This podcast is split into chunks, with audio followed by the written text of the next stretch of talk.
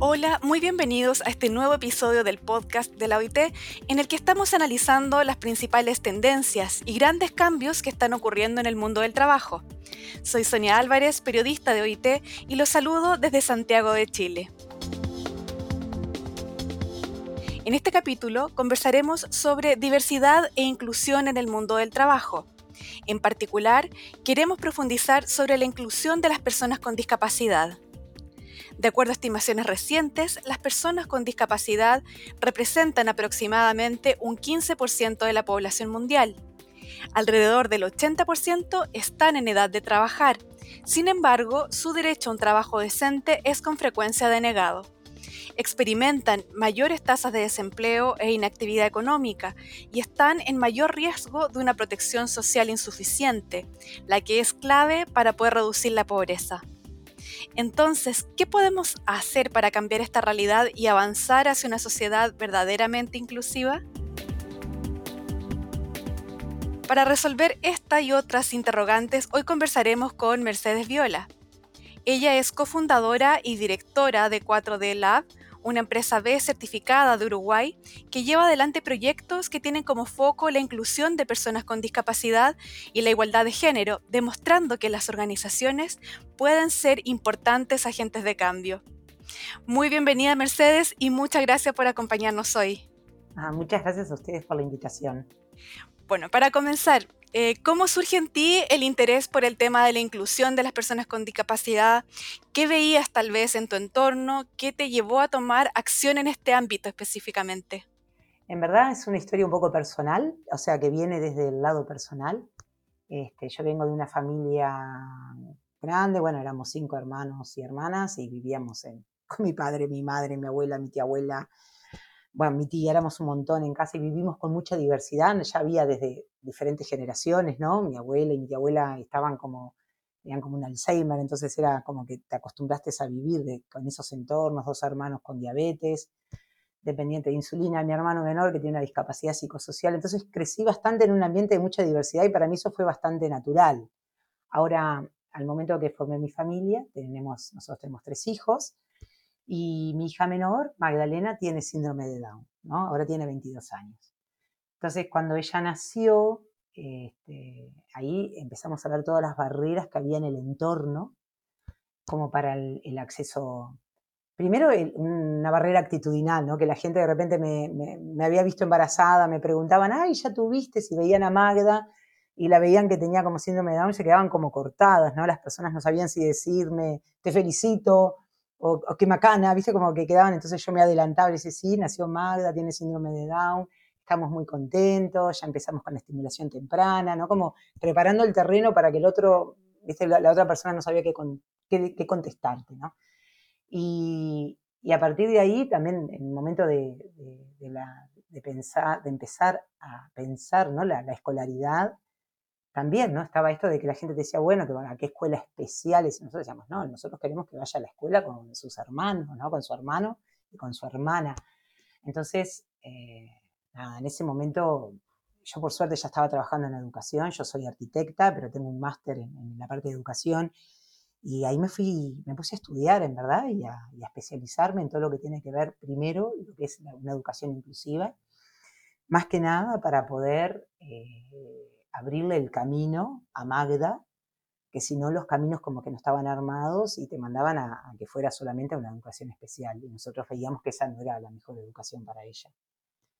Y bueno, y así fue como comenzó todo. A partir de eso, bueno, después me te vas juntando con otras familias, con otras madres y padres, armamos una organización, ProEdu, que es para apoyar la educación inclusiva, después una organización de Alliance, que es para apoyar la inclusión laboral, y finalmente cuando 4D lo certificamos como una, como una empresa B, ¿no? que es una empresa con propósito, que quiere decir que busca en su, en su ADN está el transformar la sociedad y buscar eh, un bienestar compartido ¿no? en un planeta saludable, ¿no? cuidando todo todas esas variables. Estos programas de ProEdu y de The Alliance quedaron adentro de 4D. O sea que la historia comienza por una historia personal. Claro, ese fue el, motor probablemente, y el motor principal también para poder llegar hasta hoy día, que estás en 4D Lab. Hay algo ya nos introducías. ¿De qué se trata 4D Lab? Eh, ¿Cuál es el trabajo que allí concretamente desarrollan?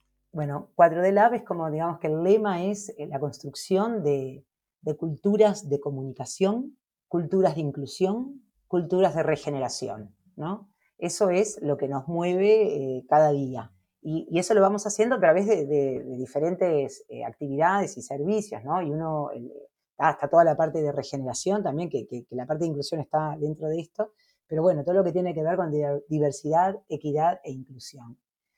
En general, ¿no? Porque eh, la inclusión es cómo gestionamos la diversidad. Esa es la realidad. Y la diversidad es, parte de, de, nuestra naturaleza humana y de nuestra naturaleza como, como seres de la naturaleza que somos, porque los seres humanos somos naturaleza también. Entonces, eso yo siempre digo, porque nosotros estamos, ¿no? como humanidad, estamos hablando mucho de cuidar la biodiversidad, ¿no? como para no empobrecer los ecosistemas, y a veces nos olvidamos que los seres humanos somos parte de esa biodiversidad y que la diversidad humana es parte de eso, y que tenemos que cuidarla, también la diversidad, no solamente cuidarla, sino enriquecernos con eso. Entonces, desde 4D trabajamos mucho en eso, en, buscar eh, caminos y tender puentes de inclusión.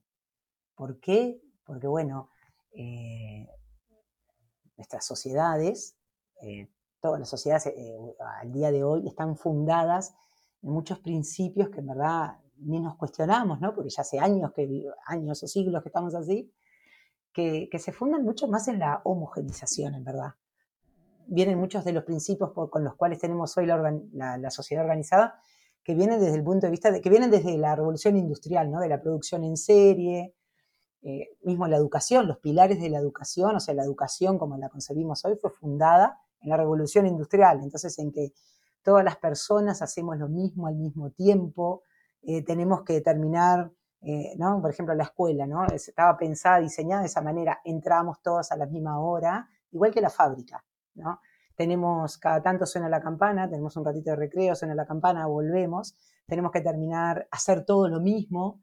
Bueno, entonces, este, y así todo el resto de la sociedad está muy fundada en eso. Entonces nos cuesta eh, incluir a la diversidad que en verdad somos todos, eh, porque bueno, porque fuimos fundados en esos paradigmas. Entonces, desde, desde 4D lo que buscamos es, primero, ayudar a tomar conciencia de eso. ¿no? Hay algo muy lindo que, que desde, desde, la teoría U, ¿no? que es una teoría que, que, la diseñó Otto Scharmer, ¿no? que la creó Otto Scharmer, que es un profesor de MIT y que está trabajando, ¿no? que fundó el Presence Institute, que trabaja todo lo que tiene que ver con las transformaciones de los sistemas. ¿no? Entonces, él toma como estos principios del cambio social que, que vienen de antes, ¿no? por ejemplo, de Lewin, uno dice, no puedes entender un sistema a menos que lo quieras cambiar. Después, no puedes cambiar un sistema a menos que, se transforme la conciencia. Y, no puedes transformar la conciencia a menos que el sistema se vea y se perciba a sí mismo. Entonces tenemos que lograr eso. Y para eso tenemos que ser el sistema. Y somos todos el sistema. A veces nosotros pensamos, tenemos que cambiar la educación y bueno, son ellos o ellas que tienen que cambiar. No, somos todos parte de este sistema. Entonces nos tenemos que ver, nos tenemos que percibir como ese sistema que realmente somos, que somos excluyentes. No somos inclusivos, somos excluyentes, excluimos, estamos generando mucha inequidad, mucha exclusión como sistema. Entonces nos tenemos que percibir, ver desde ese lado para poder cambiarnos. Entonces, este, y transformarnos. Eh, bueno, y sobre eso trabajamos. Claro. Y en ese sentido también quería rescatar una, frase que tú dijiste que era tender puentes de inclusión, ¿no? O sea, tender estos puentes que normalmente en la sociedad vemos que no existen, que hay muchos obstáculos que las personas todavía aún hoy, a pesar de los avances que, hemos experimentado, aún existen muchas barreras para las personas con, discapacidad. ¿Cuáles son, a tu parecer, eh, los principales obstáculos que todavía persisten para poder participar, para que las personas con discapacidad puedan participar plenamente en nuestra sociedad y, bueno, puntualmente en el mundo del trabajo? Mira, yo creo que la, la barrera más clave es justamente cómo vemos cada uno de nosotros y nosotras a las personas en situación de discapacidad. ¿no? ¿Cómo las percibimos? Y cada vez que empezamos nosotros con talleres, eh, siempre empezamos haciendo esta pregunta. Lo primero que, es, que ve la gente es el límite. ¿no? Lo primero que vemos es el límite, lo que no pueden hacer. ¿no? Vemos el déficit, vemos que en vez de ver el potencial, en vez de ver eh, todo lo que se puede dar. Pero no es porque nosotros seamos malos que vemos eso, es porque, bueno, venimos de esta historia, como te contaba anteriormente, ¿no? Entonces tenemos muy arraigadas, mucho más de lo que nos imaginamos, ciertas creencias que ya ponen el límite a la persona. Entonces, la primera barrera es esa barrera de, creencias y de actitudes que tenemos todas las personas. Entonces, por eso es lo cuando hablamos de eso que nos tenemos que, primero tenemos que tomar conciencia, pero una conciencia muy honesta y sin culpa. Porque no es que uno lo haga porque sea malo, es porque venimos de estos paradigmas. ¿eh? En varios de los talleres venimos, eh, que cuando trabajo con personas y de repente dice, claro, en mi familia, mi madre que siempre quiso, fue muy como de, acercarnos al otro, a la otra persona que te está necesitando, pero era una mirada asistencialista, pero no lo hacía de mala, era porque era la mirada que había en el momento. Pobrecito, vamos a ayudarlo. Y no es pobrecito ni pobrecita, nadie es pobrecito ni pobrecito, vamos a ayudarlo es, somos todas las personas parte de, este, ¿no? de esta sociedad y, y todas las personas tenemos valor para agregar y valor para dar y tenemos potenciales para desarrollar. Entonces, esa es la primera barrera, ver con qué ojos miramos cada uno de nosotros y de nosotras ¿no? a, a, las personas en, situación de discapacidad, cómo vemos a la discapacidad como tal. Y después están todas las otras barreras que ya están, que son de cómo fuimos organizando el sistema. Entonces, como te decía, en la educación es bien claro, tenés que para pasar a segundo año de escuela tenés que terminar ciertas cosas. Entonces, de repente ya sabemos, por, lo sabemos por, por, todos los estudios que he dado, que todas las personas se desarrollan de manera diferente. Entonces, eso es una barrera grande. Y en el mundo del trabajo es lo mismo. Tenemos, primero, la primera barrera que hay es porque, como ya hubo una barrera en la educación, muchas personas no han podido terminar estudios porque se les puso una barrera en la educación. Y por otro lado, porque también como tenemos estructuradas nuestras organizaciones, eh, de la manera que las tenemos diseñadas y pensadas, también están así pensadas para homogeneizar, ¿no? Como para que, bueno, acá la, eh, este, y tenemos, eh, todas las cosas se hacen de una manera. Cuando ya sabemos que a veces la riqueza está en la diversidad de maneras de, lograr los objetivos, ¿no? Pero bueno, pero no lo tenemos tan incorporado, entonces hasta los procedimientos de contratación de repente ya son excluyentes. Eh, las descripciones de cargo ya son excluyentes. Entonces hay una cantidad de cosas, pero que parten de, esta primera eh, concepción que tenemos nosotros de, toda la humanidad y de las personas en situación de discapacidad. Entonces, eh, es, un proceso, ¿no? Y, como todo proceso, eh, lo importante es estar en el proceso. Algunos estamos comenzando, algunos estamos más avanzados, pero lo importante es estar y seguir avanzando en esto. Pero las primeras barreras siempre somos cada uno de nosotros y nosotras en cómo vemos y cómo percibimos, entonces cómo nos cuestionamos eso para poder avanzar, cómo nos cuestionamos nuestras propias creencias, que a veces ni siquiera somos conscientes que las tenemos. En respuesta a estos obstáculos que tú nos comentabas, vemos que ustedes han desarrollado distintas actividades, distintas acciones. Por ejemplo, veía un taller de emprendedurismo para personas con discapacidad, otro sobre procesos de selección inclusivos, que es un poco alguna de las barreras que tú nos mencionabas. ¿Cómo ha sido la experiencia de estos espacios que ustedes han generado para poder ayudar a derribar estos obstáculos que todavía persisten? Creo que son, son experiencias muy ricas porque ahí es cuando vos estás hablando con las personas, donde vas viendo justamente cómo podés ir tendiendo estos puentes, ¿no? Entonces, en estas, eh, en estas capacitaciones, en estos talleres, eh, se basan siempre en, Nadie viene a dar cátedra, yo no, no, vengo a dar cátedra sobre cómo hay que hacer, sino son propuestas de espacios justamente de reflexión y conversación para que todas las personas podamos ir identificando, tomar conciencia de esas barreras que tenemos. Lo que nosotros hacemos es facilitar esos puentes, ¿no? Ayudar a tender esos puentes con En, el caso del emprendedurismo, que vos lo acabas de comentar, eh, ¿qué pasa? Hemos, como en América Latina se ha desarrollado mucho todo un sistema de apoyo al emprendedor y a la emprendedora.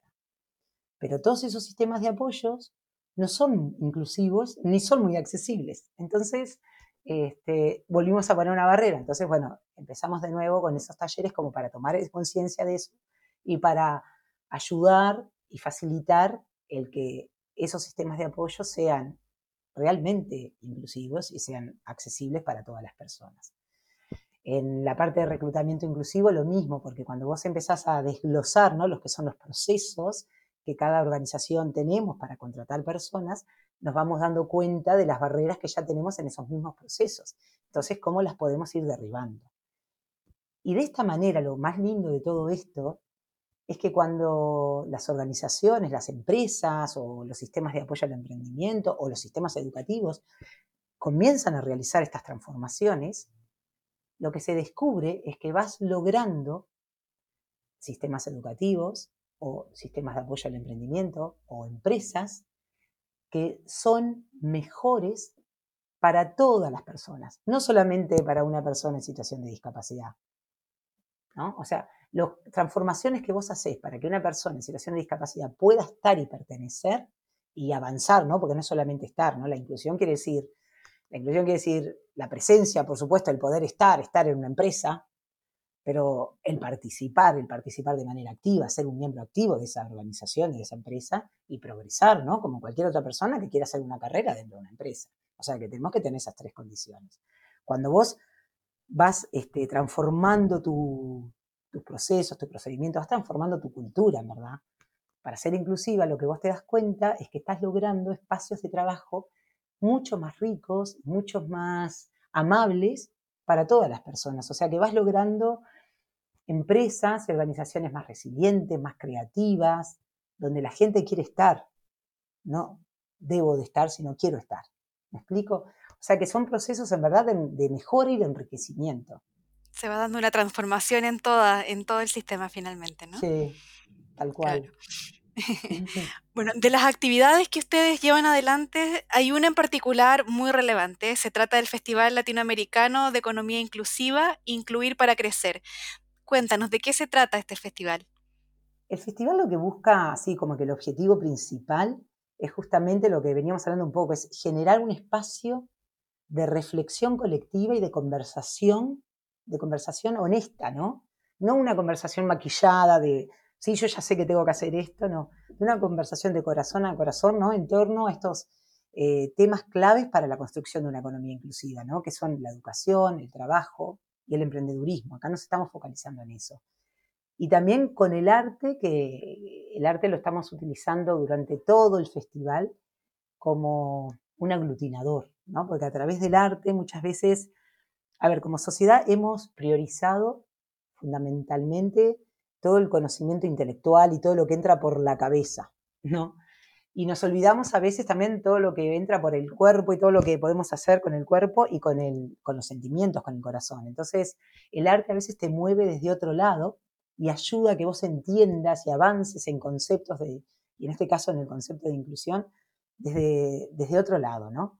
Que a veces es más rico, un lugar que vos no lo habías percibido y a partir de ahí se te cae como el velo de, de las barreras que tenías y empezás a conectar desde, un espacio más auténtico. Entonces, en este festival hay otro objetivo principal, es el de, a ver, voy a tratar de ser clara, a veces, eh, nosotros como humanidad estamos trabajando muchas transformaciones, creo que sabemos bien que estamos viviendo un momento muy, estamos viviendo realmente lo que es un cambio de una era, ¿no? Pasar de una era a otra, y eso genera muchos problemas y estamos con todo el tema ¿no? del cambio climático, bueno, acá estamos con esto de la pandemia, que estamos supuestamente saliendo, pero ¿no? una cantidad de cosas que estamos en, un periodo de transición importante.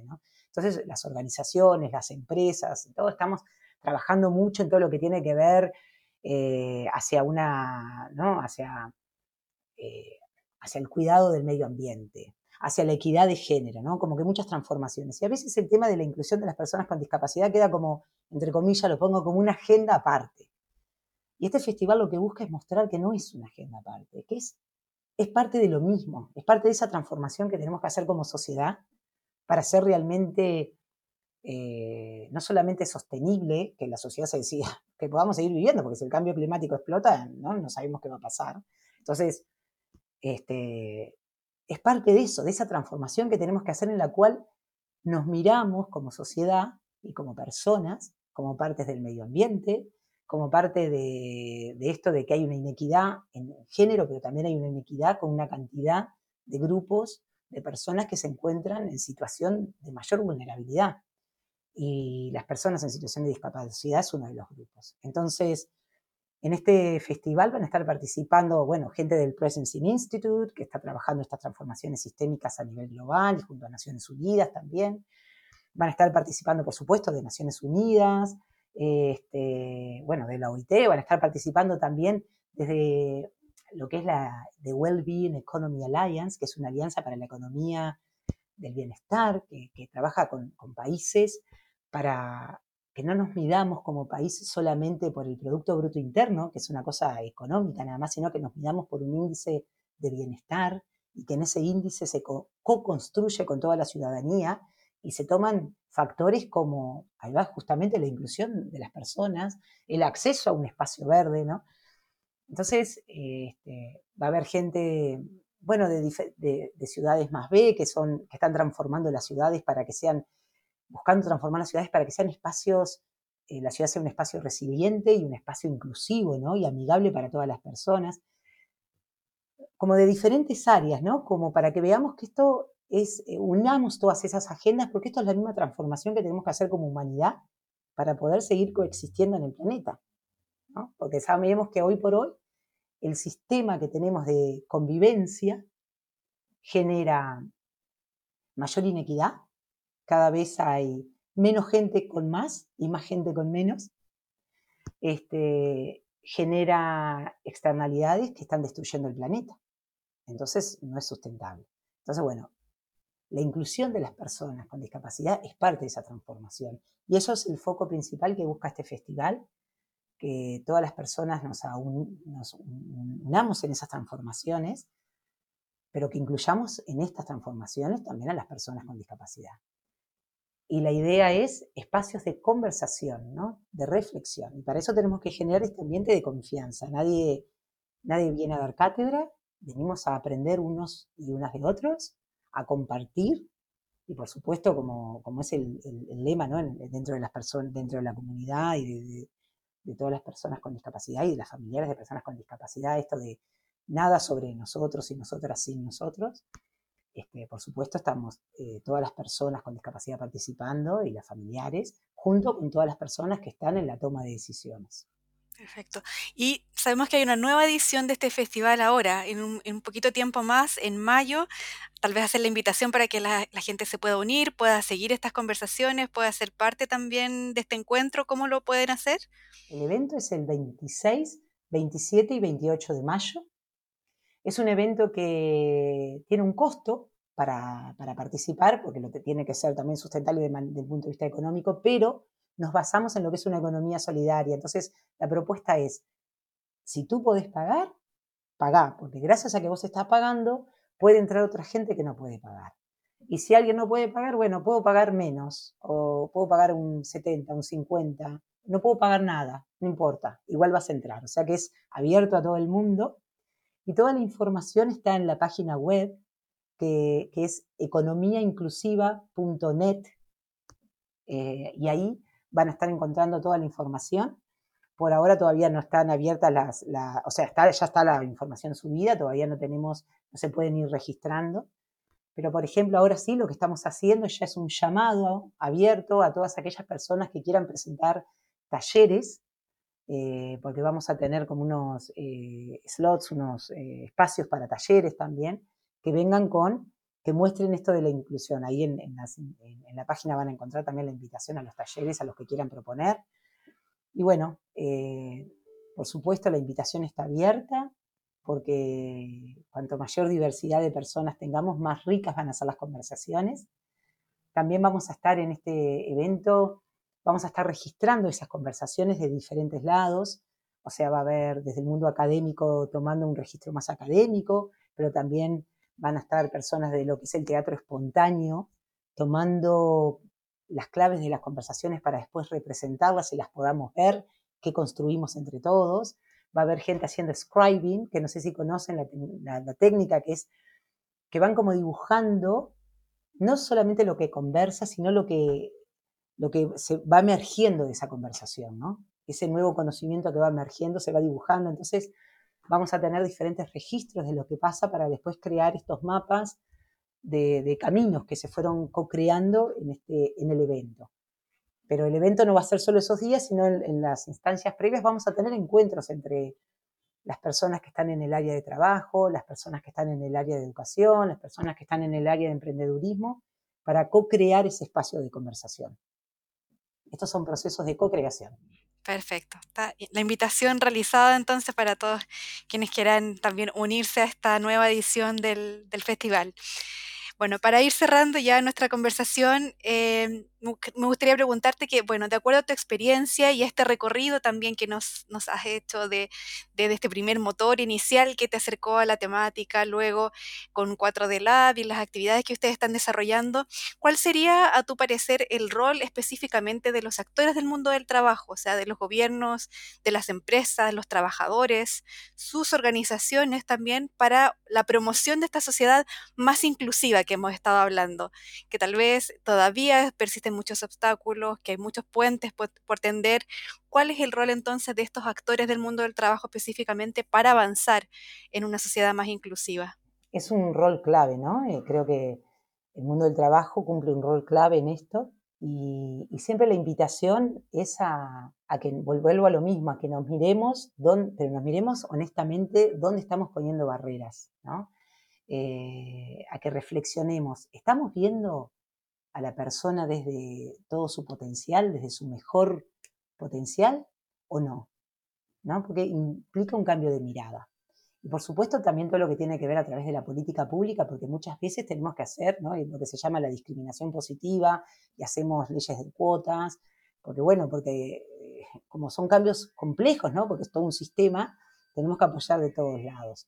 Pero la invitación es a que tenemos un rol clave desde el sector privado en esto, entonces la invitación es a, que, bueno, hay que dar el paso. Seguro, 100% seguro, nunca está nadie de nada. Entonces, no, porque no sé cómo, bueno, no importa, eso lo vamos a ir aprendiendo y se aprende con, el espíritu abierto, ¿no? Con la mente abierta, como se dice, dice también, el corazón abierto, la cabeza abierta, el corazón abierto y las manos abiertas, se puede lograr muchísimo. Es tener esa, estar disponible para hacer esas transformaciones. Y la invitación es, bueno, pongámonos disponibles para hacer esas transformaciones, porque es un rol clave que jugamos en la sociedad en, estas transformaciones. Muy bien, muchas gracias Mercedes por esta conversación en que, bueno, hemos visto cómo las organizaciones también tienen un rol clave en la construcción de sociedades más inclusivas y pueden contribuir también a resolver problemas sociales tan importantes como el que hemos conversado hoy, ¿no? Así que muchas gracias Mercedes. No, muchas gracias a ustedes. Bueno, para más información sobre este tema, les invitamos a visitar el sitio web de 4D Lab, que es 4dlab.ui, y también a sumarse a esta nueva edición del festival Incluir para Crecer. También para más información sobre la acción de la OIT sobre este tema, los invitamos a visitar www.ilo.org. Soy Sonia Álvarez y les envío un cordial saludo. Los esperamos próximamente en un nuevo episodio del podcast de la OIT sobre el futuro del trabajo. Muchas gracias.